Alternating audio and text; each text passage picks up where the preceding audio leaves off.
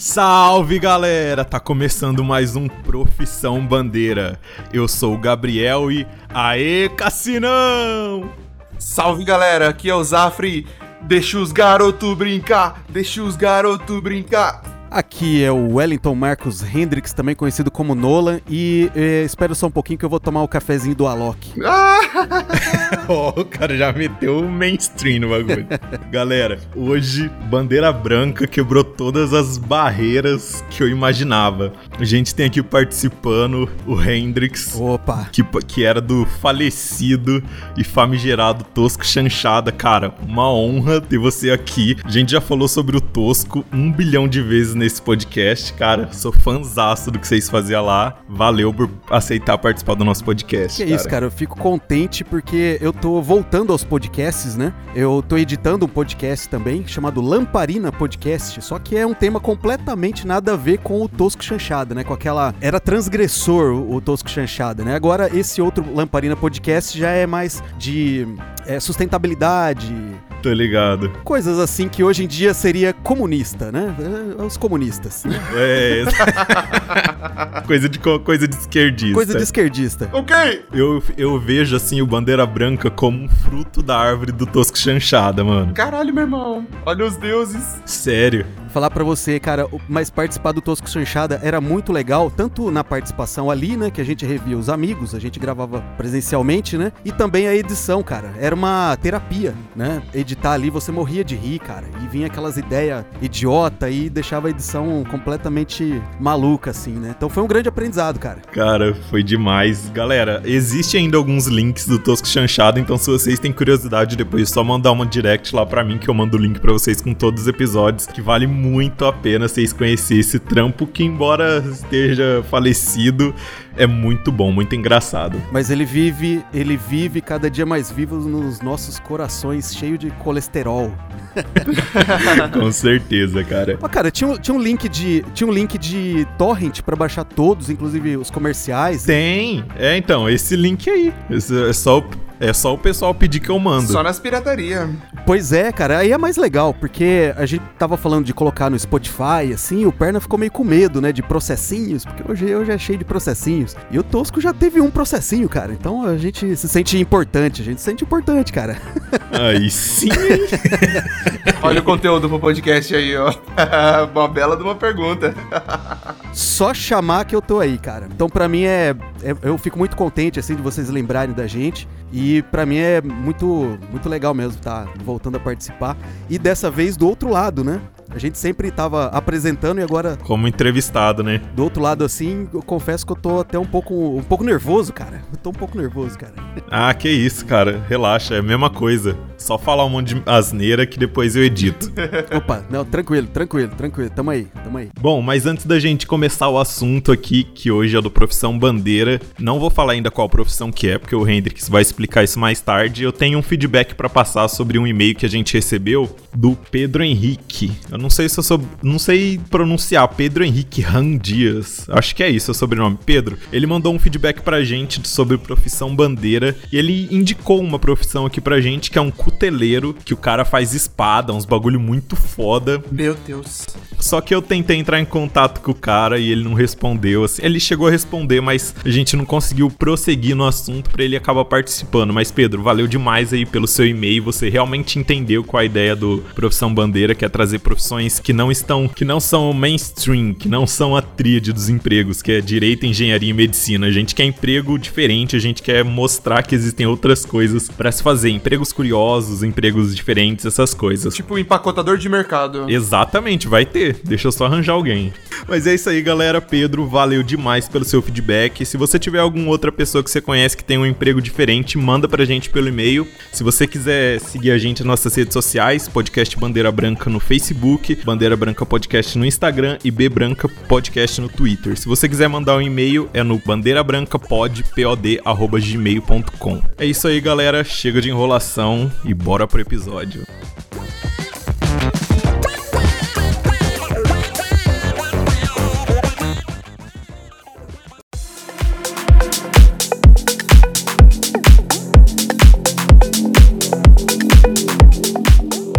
Hendrix, fala aí pra galera que não te conhece, ou seja, ninguém, porque essa é a sua primeira participação.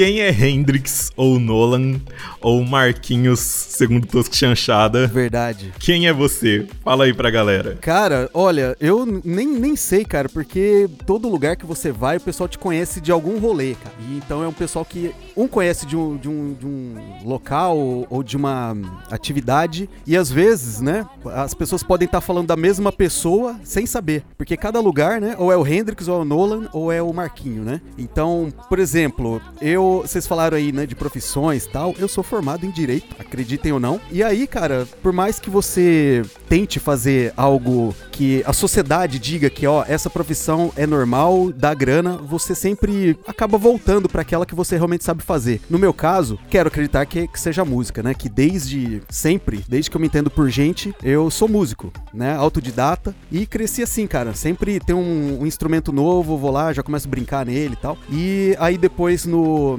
ali por volta de 2008, né, quando eu realmente parti por uma outra linha, que aí o negócio ficou realmente extremamente profissional. E paralelo a isso, eu também trabalho com edição de áudio, gravação de bandas, etc, etc, etc, né? Então, a música sempre esteve envolvida, o áudio sempre esteve envolvido. E hoje estamos aí. Você é formado em direito e você é o defensor dos pendrives, então? Ó, cara, bateu na porta ali, a gente atende. você chegou a exercer como como advogado, alguma coisa assim, ou você terminou a faculdade e falou, não é minha área é essa, foda-se, eu vou pra música? Olha, cara, eu até gostei, cara. Eu gostei e exerci. Exerci durante dois anos, fiz concursos até. Só que na época eu era muito jovem, olha aí, na época eu era muito jovem. Então com 20, 21 anos eu já estava formado. Caralho! Então, é, me formei com. Eu entrei na faculdade cedo, né? Porque o, o meu QI, né? O meu QI ajudava. o cara é um gênio. Aí, tipo assim, aí eu pulei etapas, entendeu? Aí com 21 anos, cara, eu fui prestando concursos e aí a, o, o, o, que usaram para me eliminar foi justamente a, a idade e a falta de experiência no, no ramo, entendeu? Aí eu falei, ah, meu, foda-se, ah, vou voltar pra música. Aí eu sofri um acidente, e aí, cara, eu falei, sabe quando você pensa assim, tipo, meu, o que que eu teria feito da minha vida, sabe? Você começa a pensar assim, falei, porra, encontrei uns caras do Capital Inicial, os caras, meu, tá afim de viajar com a gente? Falei, meu, agora. É nada. Agora. É que. Você tá zoando? É, cara, eu, então, eu sempre estive envolvido com música, sempre conheci pessoas assim, dos bastidores, né? É, técnicos de som, esse pessoal aí que faz esse rolê. E o Ives, quando veio pra Marília, o guitarrista atual do Capital Inicial, ele falou: Cara, eu lembro que eu vim aqui. falei, meu, quando eu tinha 13 anos, eu fui num show do Viper. E eu tenho tudo autografado, o falecido André Matos, né? Com todo esse pessoal aí. E os caras lembraram, né? Então, tipo, ah, vamos, vamos dar um rolê. Eu falei, meu, mãe, não sei quando que eu volto. Caralho, que foda. E aí foi, cara. Eu, aí eu peguei gosto mesmo por, por, por, esse lance do palco, né? De montar os instrumentos, afinar, deixar tudo no jeito pros caras brilharem, né? Até, até banda ruim. Eu, eu trabalhei até com banda ruim. Então, eu, mas foi um, uma grande experiência e eu falei, pô, tá na hora de eu voltar a fazer, né? Você já foi road do Los Hermanos? Olha, cara, eu teria muita vontade, cara. porque eu sei que. Porque eu sei que. Você falou de banda ruim aí? Não, porque, eu, porque no, no Los Hermanos é o seguinte: no Los Hermanos é o seguinte, você viajar de avião com eles, o avião nunca vai cair. Tá lá do nada, de repente começa. Ô, Ana Júlia. Meu, aí, aí, Nossa, mano. Aí, aí o, o avião dá um cavalinho de pau e para. Acho que só minha namorada gosta de Los Hermanos, velho. Acho que ela é a única que consome aquela música ruim. Não, eu, eu, acho bacana, eu acho bacana também. Eu, eu gosto de tudo, cara. Eu, eu só, só não gosto de sertanejo universitário, cara. Só não gosto de sertanejo universitário, cara. Cara, Los Hermanos é o Nickelback brasileiro. Falar pra você, eu também gosto de Nickelback, velho. Ah, olha aí, cara, olha aí. Olha eu aí. juro. Inclusive tem versões forró de Nickelback que são muito boas, viu? É só pesquisar no YouTube. Olha aí, caramba. Realmente, velho, Nickelback é um guilty pleasure, certeza, mas eu assumo que eu gosto. Cara, eu, eu não consigo gostar, velho, do, do Nickelback. E algumas. Uma outra banda assim, eu não eu não, não, não consigo gostar, não, mas. O Los Hermanos eu até ouço, cara. mas fala aí pra gente, então, Hendrix. Qual que é a, a diferença entre music maker, produtor musical, DJ E aquele adolescente que coloca o pendrive na festa de família? Bom, o adolescente que coloca o pendrive na festa de família, a diferença é que ele não tomou burdoada. né? porque, porque todas as outras coisas, elas englobam justamente o Music Maker, né? Ele engloba tudo. Seria um sentido amplo. Né? Porque Music Maker, né? A tradução aí é o fazedor de música, o compositor. Então eu digo assim que a produção musical, ela não se resume só a compor. É, o DJ não se resume só a colocar o pendrive ali, put your hands in the air, fazer a aeróbica do, do Alok, né? Então eu coloco Music Maker porque eu acredito que o que a gente faz vai um pouco além, né? Então é, eu componho, né, desde sempre Desde quando eu tinha banda, né? Eu compunha. Eu nunca gostei de banda cover. Isso eu acho horroroso. Nossa, eu também. Acho nojento, cara. Nojento, saca? Eu não pago pra assistir banda cover. É um desperdício de talento da pessoa, porque ela sabe tocar, sabe cantar, mas fica reproduzindo coisa de outros. Acho muito estranho. É, cara às vezes é medo também, ou o lugar comum, né? Então quando eu ganhava ingresso pra, pra assistir banda cover, assim, eu vi o primeiro mendigo e entregava. Falava, vai lá, irmão. Mas aí voltando à, à, pergunta, né? Então, por exemplo, muita gente é, gosta de falar ah, DJ, DJ, porque virou um glamour. Então o cara acha que só o fato dele estar tá lá na festinha, colocar o pendrivezinho e dar play na, na, música mais bacana do momento, ele é um DJ. Então ele desconhece completamente a história mesmo dos caras que carregavam piano nas costas, né? E também de outras realidades dos DJs, que são festas corporativas, que eu também já participei, então eu sei que como difícil é que você, cara, você toma balão de, de contratante, é sempre um enchendo o saco. Então, esses caras eu respeito muito. Esses que fazem festa mesmo, assim, né? Corporativa.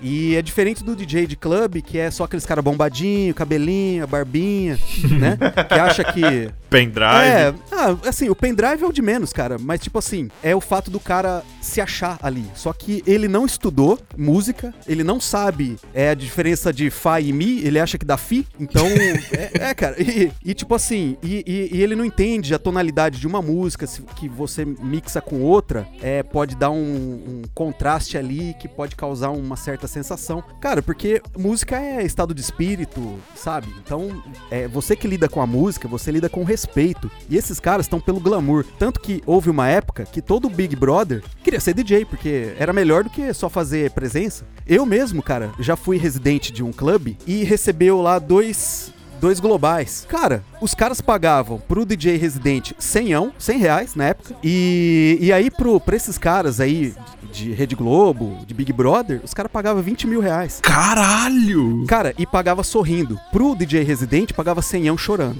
Então tem esse glamour, cara. Então tem todo esse glamour aí, mas é, envolve muitas outras coisas. E tem também o DJ, que é só esse aí aparências, né? E tem o cara que ele cria a música, ele faz a música mesmo. É um compositor, só que ao invés de usar um violão, um piano, ele usa o computador, né? Que você tem todos os instrumentos ali é, sintetizados, né? Os plugins tal, que reproduz aquilo. Uhum. E é praticamente a mesma forma de, de compor, né? Só que ao invés de ser um instrumento real ali, você vai usar uma controladora. Então eu uso um piano. É, que é, você pluga ele USB e você faz o link com os softwares e você tem o, o total controle ali. Você tem vários timbres, você vai acrescentando. Então, é, é assim. Então, eu sempre gostei de compor e acho que o Music Maker engloba tudo. Entre ali 2015, entre 2012 e 2015, teve um estouro assim de DJ. Assim, cada rolê tinha um DJ, você ia na esquina ali, tinha um cara que se divulgava como DJ. E isso meio que aconteceu como, vamos falar assim, como o marketing digital aconteceu há uns dois anos, que estourou e todo mundo era analista de marketing digital, era fazia marketing digital, essas coisas. Essa explosão que teve, assim, no meio musical, de DJ, de produtor musical, assim, no final ela teve um balanço mais positivo ou negativo para quem continuou na carreira e para quem realmente fazia isso? Isso mais queimou o filme ou trouxe olhos assim, putz, agora uma galera conhece? Como é que foi isso? Na minha opinião, eu acho que foi boa foi boa isso daí. Por quê? Porque trouxe os olhos para cá. Então, Marília, cara, acreditem ou não, é, funcionou como uma Seattle. O que Seattle foi pro rock dos anos 90, Marília, cara, nossa cidade, símbolo de amor e liberdade, foi pra música eletrônica. Então, é, pro currículo do pessoal, né? É, para você ser um cara já do primeiro time, você teria que vir pra Marília. Então, os nomes aí. O Vintage Culture, que é um cara do mainstream. Ele morava aqui do lado, em Assis. Sério? É, eu- eu- porra, ele, ele batia toda, toda hora na porta ali da, da Hot e os caras falavam, vaza. Agora o cara é, né? E eu, pois é, cara. Caralho, mano. O Alok, ele ficou aqui durante um tempo. O Vini, que é outro moleque assim, expansão, meu, tá emplacando hit atrás de hit, inclusive internacionalmente. Ele é até mais conhecido que o Alok. Ô, louco. Que foda. Ah, ele grava os clipes aqui, a conta dele do Bradesco é aqui, cara. Então, to- Conta- então Marília, cara, e ali na, na Hot foi um celeiro ali de, de muita gente. Então o que aconteceu? Quando teve essa explosão, Marília foi meio que responsável por isso também. Que foda. Porque tem um rolê muito grande, né? Então a gente tem também um, um, um dedinho ali, porque não existiam esses projetos. Eu, eu apresentei esses projetos lá pro, pro Michael, pro pessoal, né, da, da Hot. Não existia, o Michael não queria ser empresário, cara. E aí depois foi chegando um, foi chegando outro. Aí depois veio o Alok, veio o Ilusionize, veio todos esses nomes famosos, né? E surgiu daí. Aí o Michael virou o maior empresário do Brasil, né? E, e- e tem um, a sementinha plantada aqui em Marília. Então, pro cara ser fodão, ele tinha que tocar na Hot.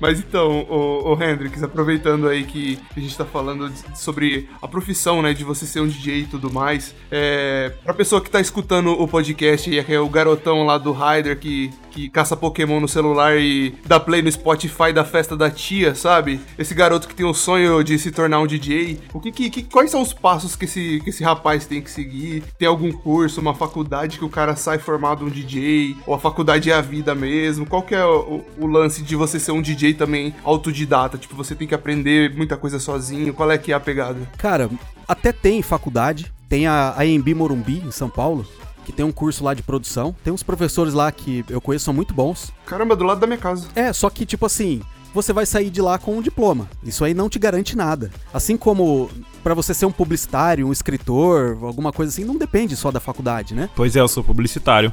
Pois é, é, é, a- o, o jornalista, o jornalista também agora tem a faculdade, mas os grandes jornalistas aí não fizeram faculdade, né? Sim. Então tem uma parada que é de você querer e justamente não ir pela modinha. Então o cara que de repente quer viver disso, ele acho que intuitivamente ele vai procurar outras pessoas que já estão no meio e tentar ver qual que é delas. Porque comigo foi assim também, eu conheci outras pessoas que já estavam nesse meio há mais tempo.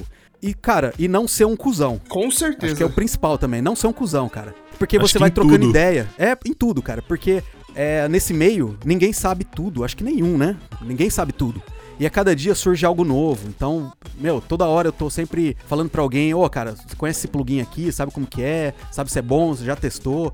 Então tem muita troca de informação entre as pessoas. Por isso que é bom formar uma rede, aquelas pessoas que você tem contato, né? E, e serem pessoas bacanas com você também, né? Não ser aquele cara cuzão, né? Porque senão o cara ele só fica quietinho ali e, e tenta tirar vantagem, né? Sempre tem um desse, né? Networking é tudo. Isso parece muito coach, mas networking é tudo. Tu- tudo, tudo. Exatamente, cara. E, e, tipo, E se for cuzão, vai ser deitado na porrada. e, e hoje, cara, você tem canais aí de YouTube que ensina de tudo, cara, do zero, do zero. Então, tem, se você quer aprender Perfeito. assistindo os cursos, cara, ótimo, vai ser legal também. E se dedicar, cara, pelo menos duas horinhas por dia ali, pra quem tá começando, tem um emprego comum, cara, porque é investimento em você mesmo. Se você quer realmente isso daí. é só parar de ver as gameplay de, de Minecraft e vai, vai pesquisar um bagulho de decente aí. Vai estudar. Não, às vezes tem um, tem um efeito, um- um- uma, uma jogada ali que, que você fala, meu, como é que o cara fez? Isso aí, cara, eu vou falar pra você. É, não importa se o cara tem uma semana de produção ou se o cara tem 30 anos de produção. Já aconteceu naquele, naquele estúdio Midas, que é do Rick Bonadio. Tem um cara lá que é o Patriarca, o nome dele. E o cara tá há 30 anos nisso daí, né? Em Music Maker, né? O fazedor de música, ele, ele faz mixagem, as bandas gravam lá, ele faz a mixagem, deixa tudo pronto pro Rick só finalizar.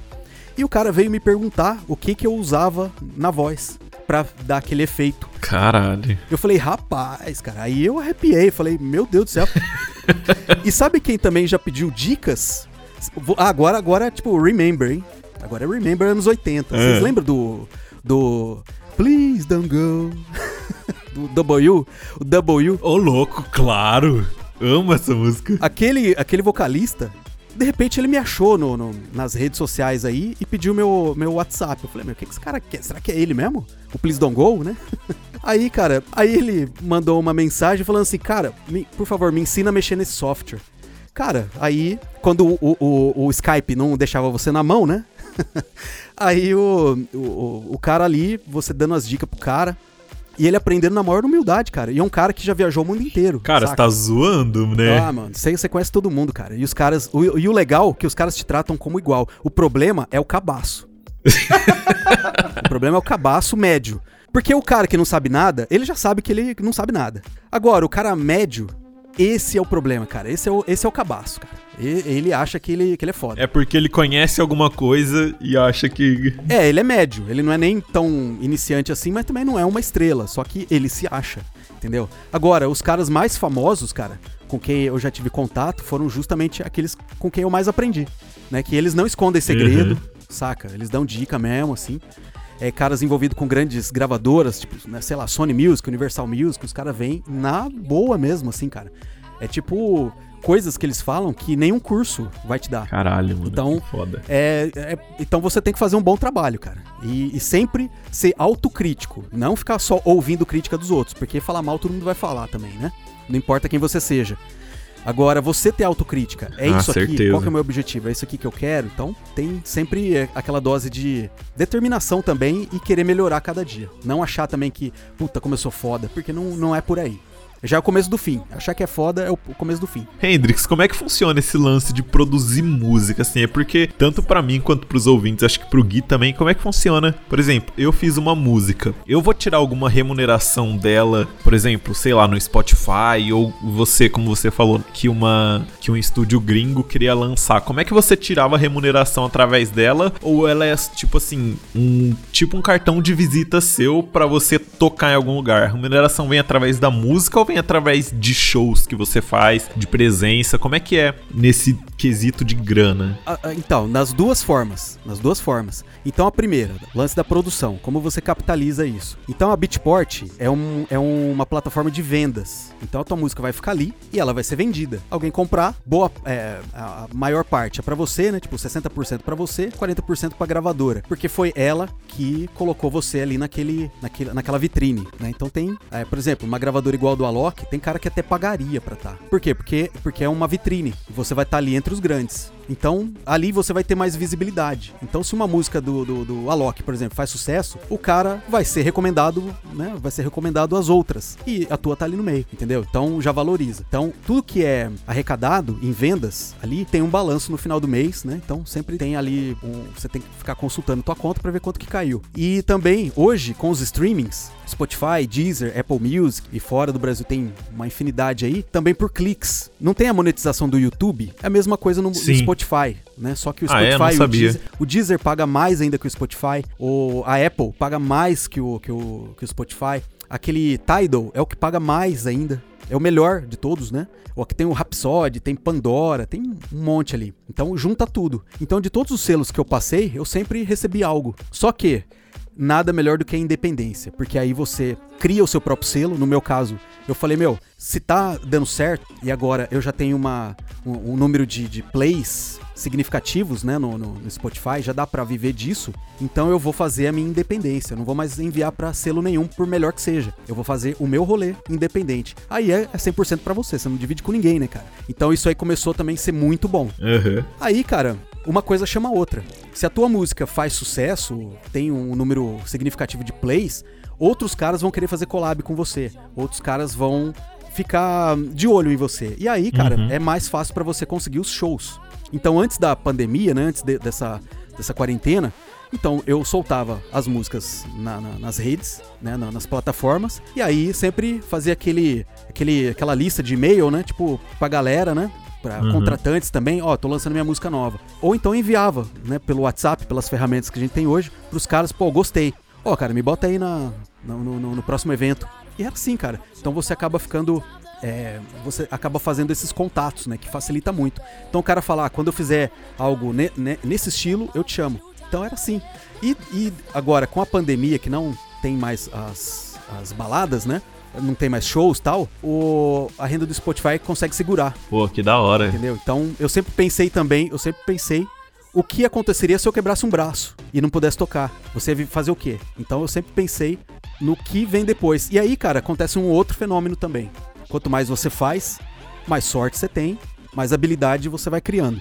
Então, as minhas mixagens e masterizações começaram a chamar a atenção de outros projetos, de outros produtores, de outros DJs. Então, os caras falam assim: meu, deixa essa música minha igual a sua. Então aí eu vou mixar elas da forma certa, eu vou regular volume, vou comprimir, vou fazer todo aquele rolê que é do produtor, que é aquele cara que fica sentado na frente daquela mesa cheio de botão. Só que eu vou fazer isso com softwares, né? Com softwares. Que, que também tem um- uma, uma precisão muito grande.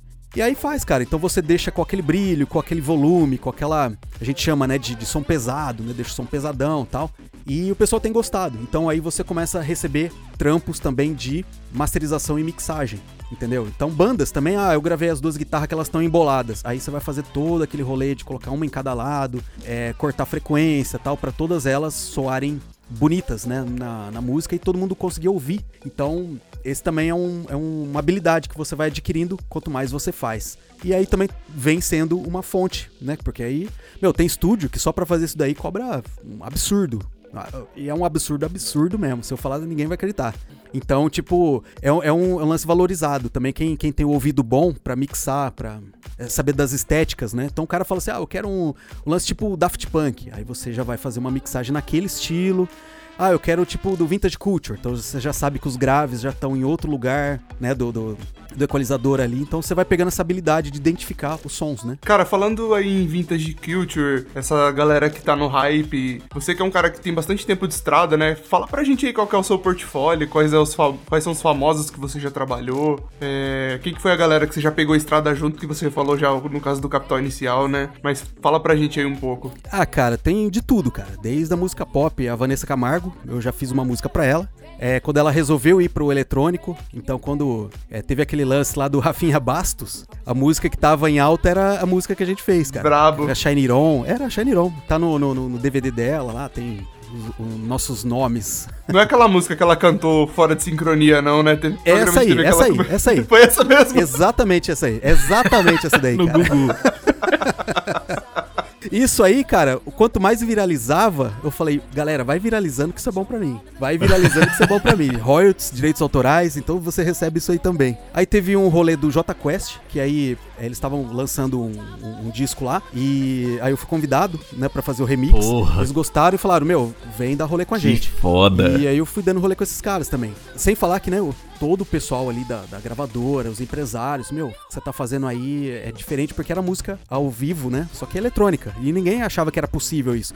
Porque o pessoal tem ainda a estética do DJ, entendeu? Que é só o carinha ali fazendo caras e bocas, mas quando vê você tocando mesmo, aí os caras acharam diferente. Mas fora do Brasil, isso é comum até, né? Mas aqui no Brasil ainda é, é- é diferente, né? Então você vai pegando estrada. Então eu abri os shows pra ele, para eles, né? Então fazia ali a meia, meia horinha, né? Fazia minha graça ali. Aí, cara, você vai ganhando cada vez mais status. Até que quando teve esse lance do, do, do Maicon aqui, meu, a gente trabalhava diretamente com os caras que hoje estão no topo aí. O Alok, o Bascar, o Illusionize, o Vini, o, o Zerk, o próprio Vintage Culture, né? Então tem, tem músicas no, no, no set do Vintage Culture que passou na minha mão, cara. Que foda, legal. Agora, pra explodir a cabeça da galera oitentista, aí, cara, eu, eu resolvi pegar uma música de um projeto, um grupo, uma banda que eu gosto muito, que é o New Order, aquele do Blue Monday, a música dos anos 80, né? Das antigas, hein? Das antigas. E aí eu fiz uma versão pra Fine Time. E olha aí como são as coisas. Sem eu perceber, o ano passado, no começo do ano passado, o disco Technique do New Order, que tem essa música Fine Time, tava completando 30 anos. E eu não sabia. Aí eu fiz essa música, mandei pra uns caras fora do Brasil. Aí um cara falou assim: Meu, você quer virar isso aí oficial? Porque eu conheço os caras. Eu vou mandar pra eles. Aí eu falei, ah, você tá zoando, cara. Você conhece os caras do New Order? ah, não, não, não, não, não, não é possível, cara. Aí eu, aí eu tremi na base, né, cara? Porque eu falei, porra, esses caras são tipo deuses pra mim, né, cara? Sim. Se os caras falar que tá uma bosta, aí, aí, cara, tipo, você vira ateu, né? então.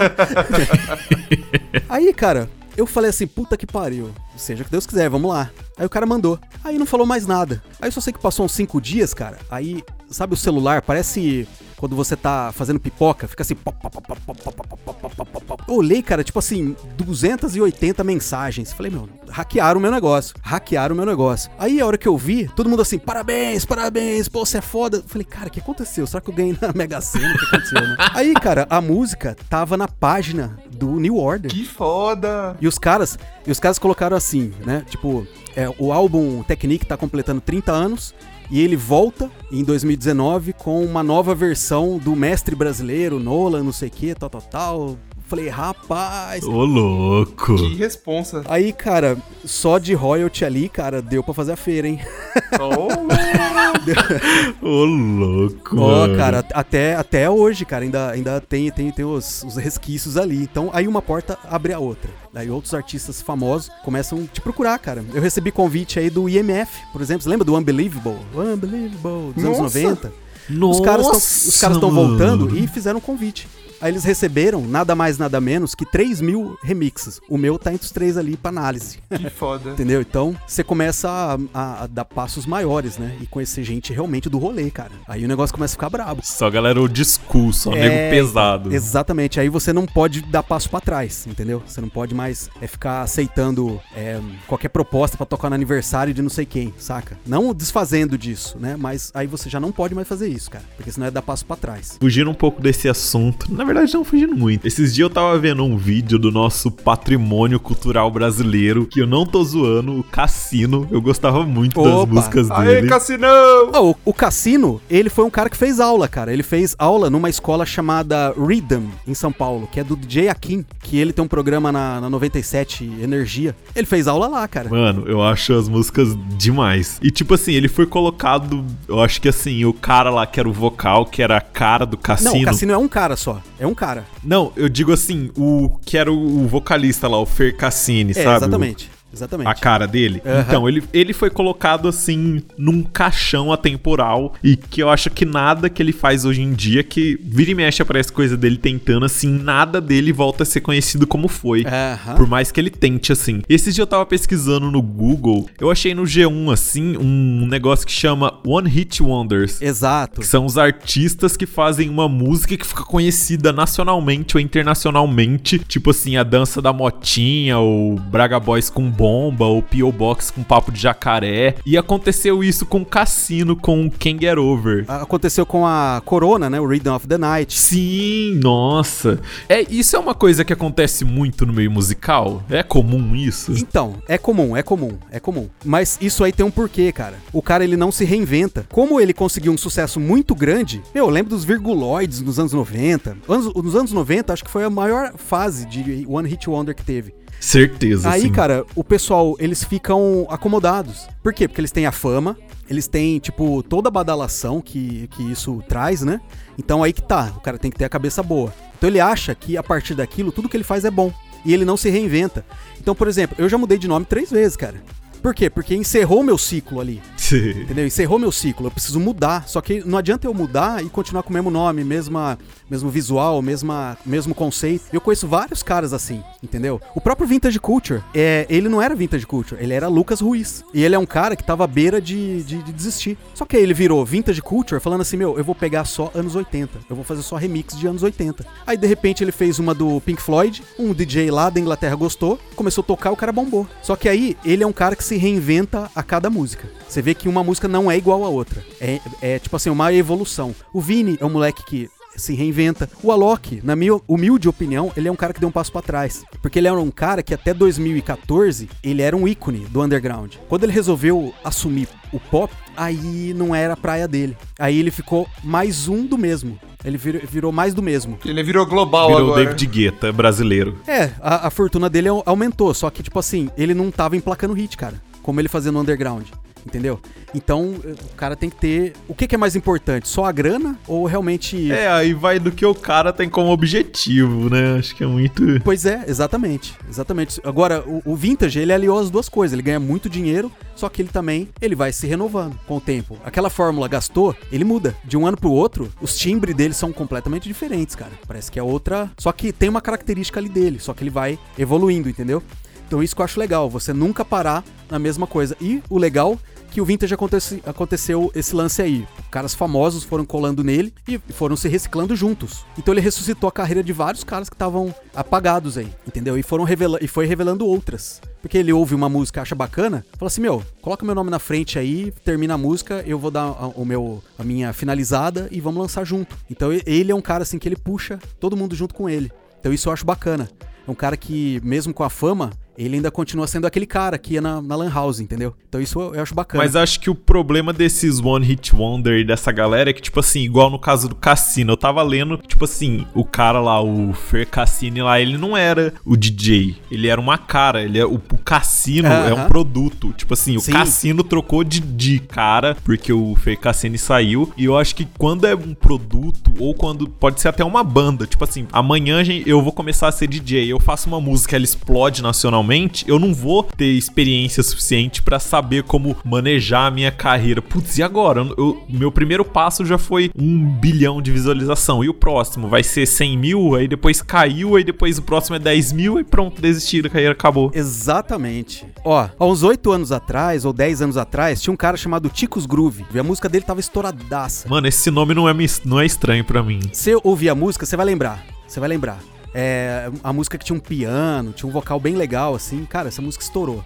O cara, eu lembro que o cachê dele era tipo 500 reais, depois pulou pra 15 mil. Só que, tipo assim, o sucesso pegou ele tão de repente que ele não tinha justamente esse segundo passo. Então não adianta você querer fazer sucesso se você não tem um conteúdo, você não tem o próximo passo, porque senão você queima a largada, cara.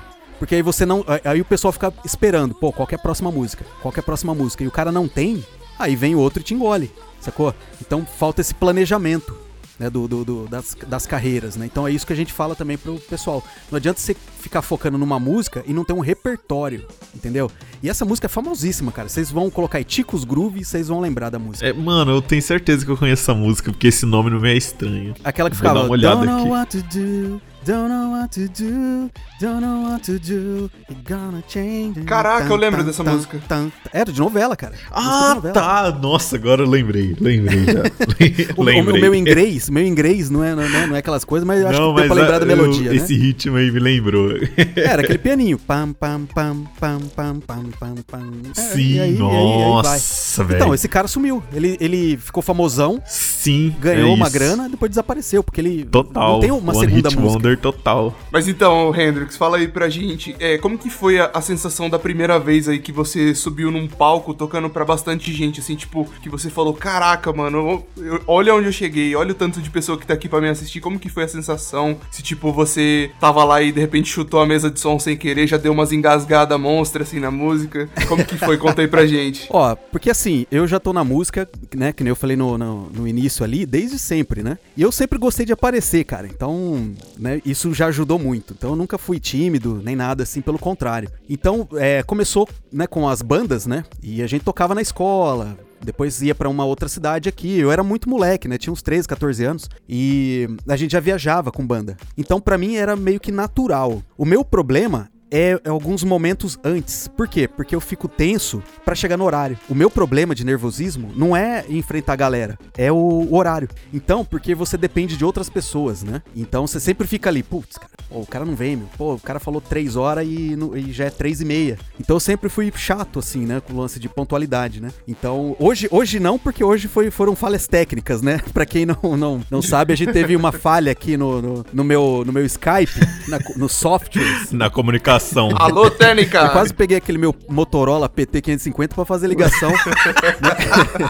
Mas, tipo assim, então, é- é essas coisas de lidar com o público, cara, até na faculdade, né? O pessoal, ah, vem aqui na frente, fala no dia do pendura, faz a graça aqui. Então, eu nunca tive problema em falar é, em público. Agora, teve um dia, cara, que realmente, nesse dia eu fiquei tenso, cara na hora de subir, porque foi um show, cara, que era numa fazenda, era uma dessas festas grandes, né? E tinha bastante gente ali famosa. E eu falei, caramba, eu tô no meio dessa galera, cara. E eu fiquei assim, eu saí de Marília, foi em Presidente Prudente esse rolê, e eu ficava pensando assim, meu, o que que eu vou tocar? O que que eu vou tocar? Cara, eu cheguei lá no lugar, eu- é, porque você vai pro hotel, você fica lá descansando um pouquinho, o que que eu vou tocar? Aí os caras vieram buscar, eu, meu, o que que eu vou tocar, velho? Aí, porque você bola um monte de playlist assim na sua cabeça, né? Só que tudo depende também do- da resposta do público. Às vezes você solta uma música que você fala, puta, cara, essa música que eu fiz tá foda. E a galera fica tipo, é o DJ Moisés, né? Aquele que abre, né, a pista, né? tem essa também, tem essa também.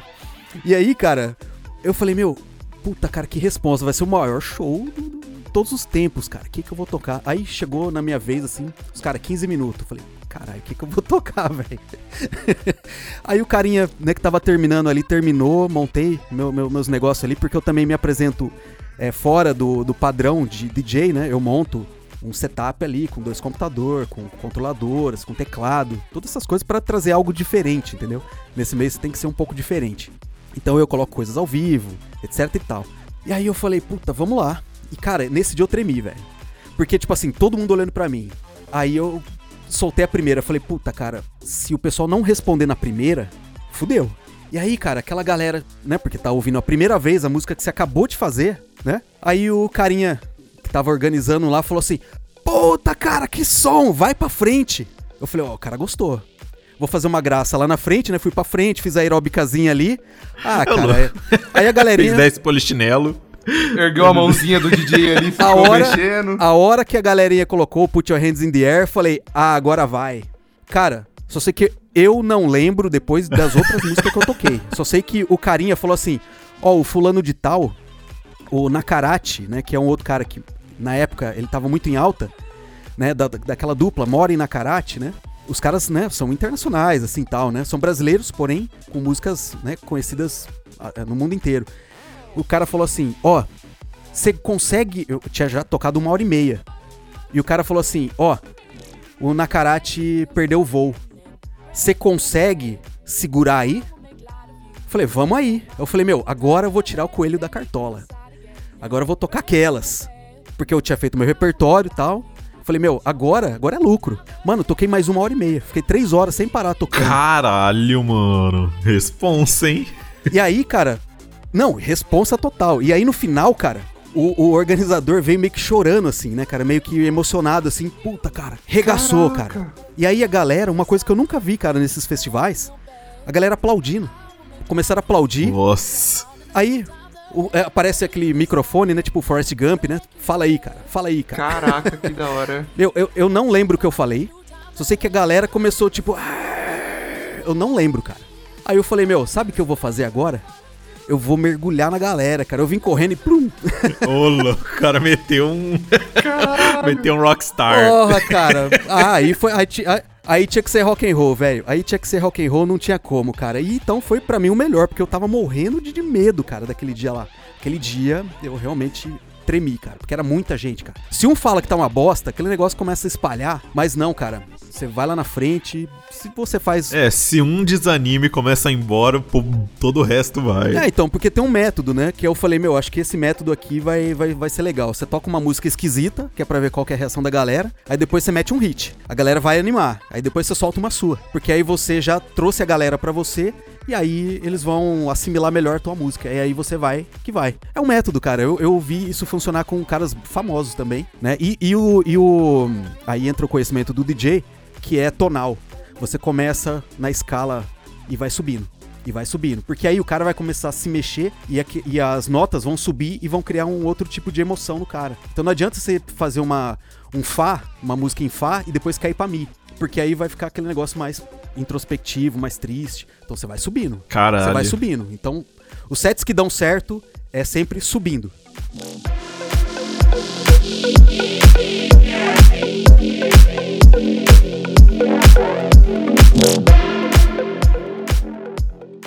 Cara, vamos aqui partir, infelizmente, já pra última pergunta. Ué, passou voando esse podcast. Puta que pariu, mano. Ah, então, ah, eu quero ver quem vai editar isso daí, tá, tá, tá lascado, cara. Eu que vou editar.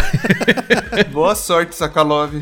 Tipo assim, existe uma intriga entre os produtores musicais e DJs da antiga geração com os da nova geração e qual é o ponto principal disso? Por exemplo, aqui no nosso podcast, a gente, no, no Bandeira Branca Normal, a gente tem o nosso tatuador, Dan Mendes, fodão, e tipo assim, ele sempre fala que os tatuador old school, aquela galera que iniciou a tatuagem, seja em Marília ou no Brasil, em São Paulo, assim, eles, eles meio que tesouram essa galera da nova geração que, tipo assim, começa a tatuar e um ano já tem, sei lá, meio milhão de seguidores no Instagram e que a tatuagem re- repercute no Brasil inteiro, assim, eles são meio que tretado assim. Não sei se é por inveja ou se é porque eles não alcançaram isso ou se é porque eles realmente não veem isso como arte. Existe isso nesse meio musical?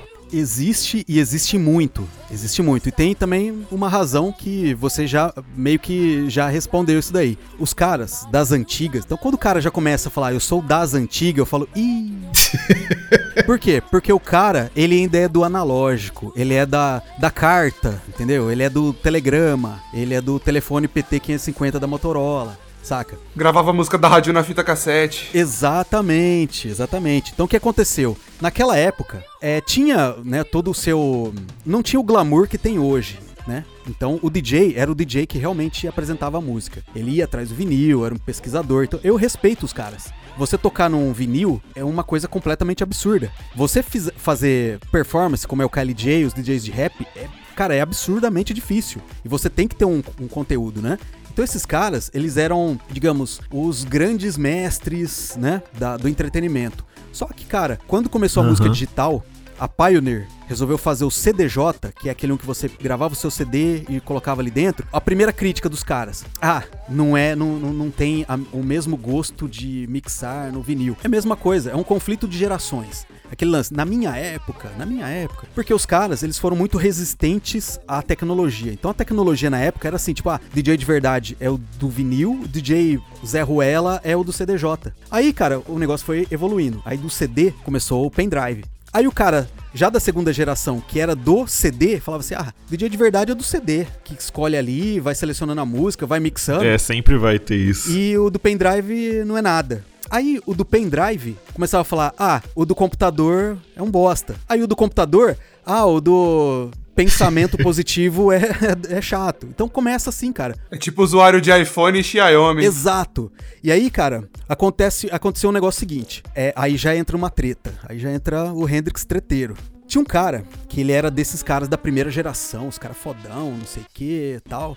E ele fez uma live uma vez e falando assim, ele começou meio que tirar a galera da nova geração. Só que essa galera da nova geração, cara, eles vêm moendo software, cara. Eles vêm sabendo tudo. E eles já vêm com, Uhum. sem vícios. Que eu tive, por exemplo, porque eu vim da do rock, cara. Eu vim do heavy metal, sabe? Então eu ainda tinha aquela resistência, a algumas coisas.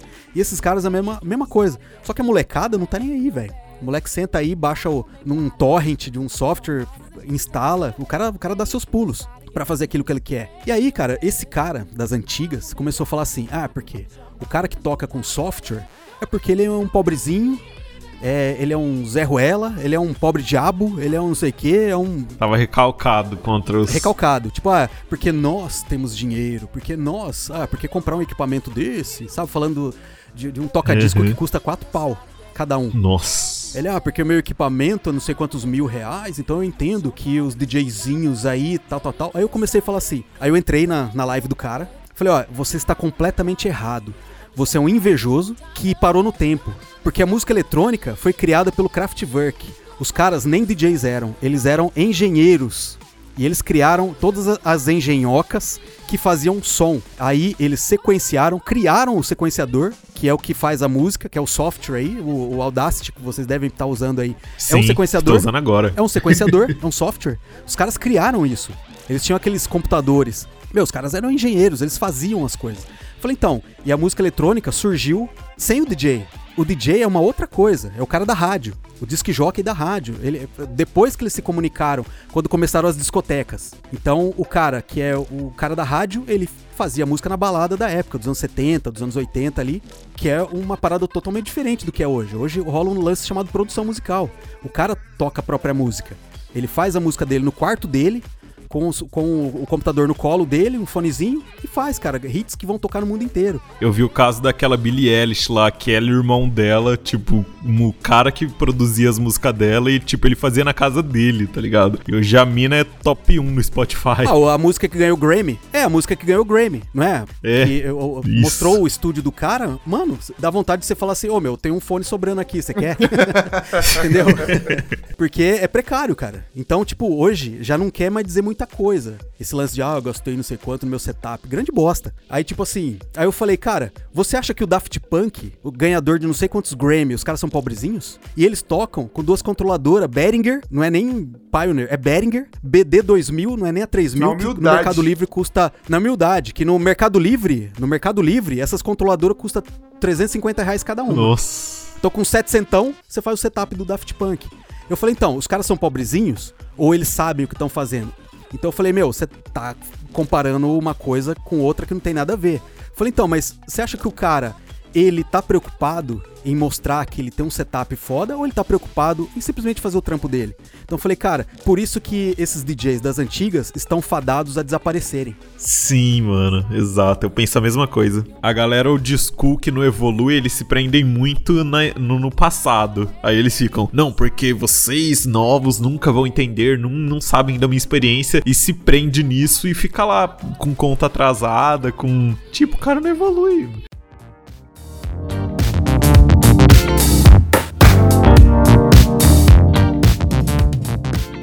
Que aula. Porra, é só me chamar mais vezes aí, cara. Que, que eu Nossa, sempre- certeza que eu vou chamar, cara. tô Você tem que participar do nosso Bandeira Branca normal pra falar um monte de merda. Ó, é é comigo mesmo. É comigo. Bom, gente, é isso aí. A gente vai finalizar aqui o nosso segundo Profissão Bandeira com Music Maker, produtor musical, DJ, tudo que você quiser envolvendo música. Hendrix, valeu demais aí pela sua participação, por ter perdido seu tempo testando Discord, Skype, Zoom e agora a gente terminou no Google Meeting aqui. Ah, valeu cara, demais. não, que isso, cara. Pra mim foi, foi prazer mesmo, cara. Eu tava sentindo falta desse lance aí de bater papo, de gravar essas coisas assim, porque eu continuo editando podcast, né? Mas participar assim. É, até outra coisa, até né? gravei algumas outras coisas sozinho aqui, mas nada como outras pessoas participando junto, né? E ainda mais, né, cara, descobrindo que, que vocês são meus conterrâneos aqui de Marília, cara. Eu, eu não sabia.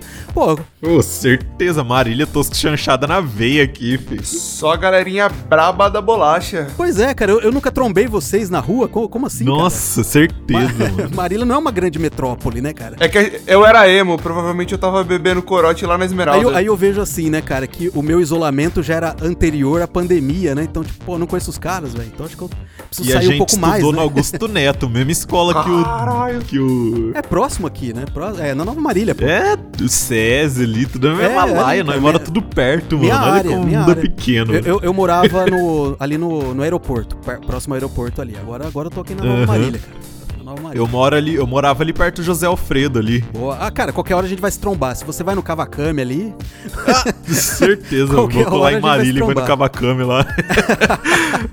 Mas, Hendrix, fala aí suas redes sociais, seu, seu Spotify pra galera te ouvir, te conhecer, como é que é? Opa, todas as redes sociais barra Nolan Music. Nolan sempre com dois L's. E o meu Spotify, procura lá, entra lá, procura Nolan com dois L's e segue a gente lá, porque é muito importante seguir no Spotify, cara. Sim, E- eu falo isso no podcast direto. Segue a gente no Spotify. Exatamente, porque aí vai liberando. é, as pessoas não sabem, mas é, ajuda muito o produtor de conteúdo.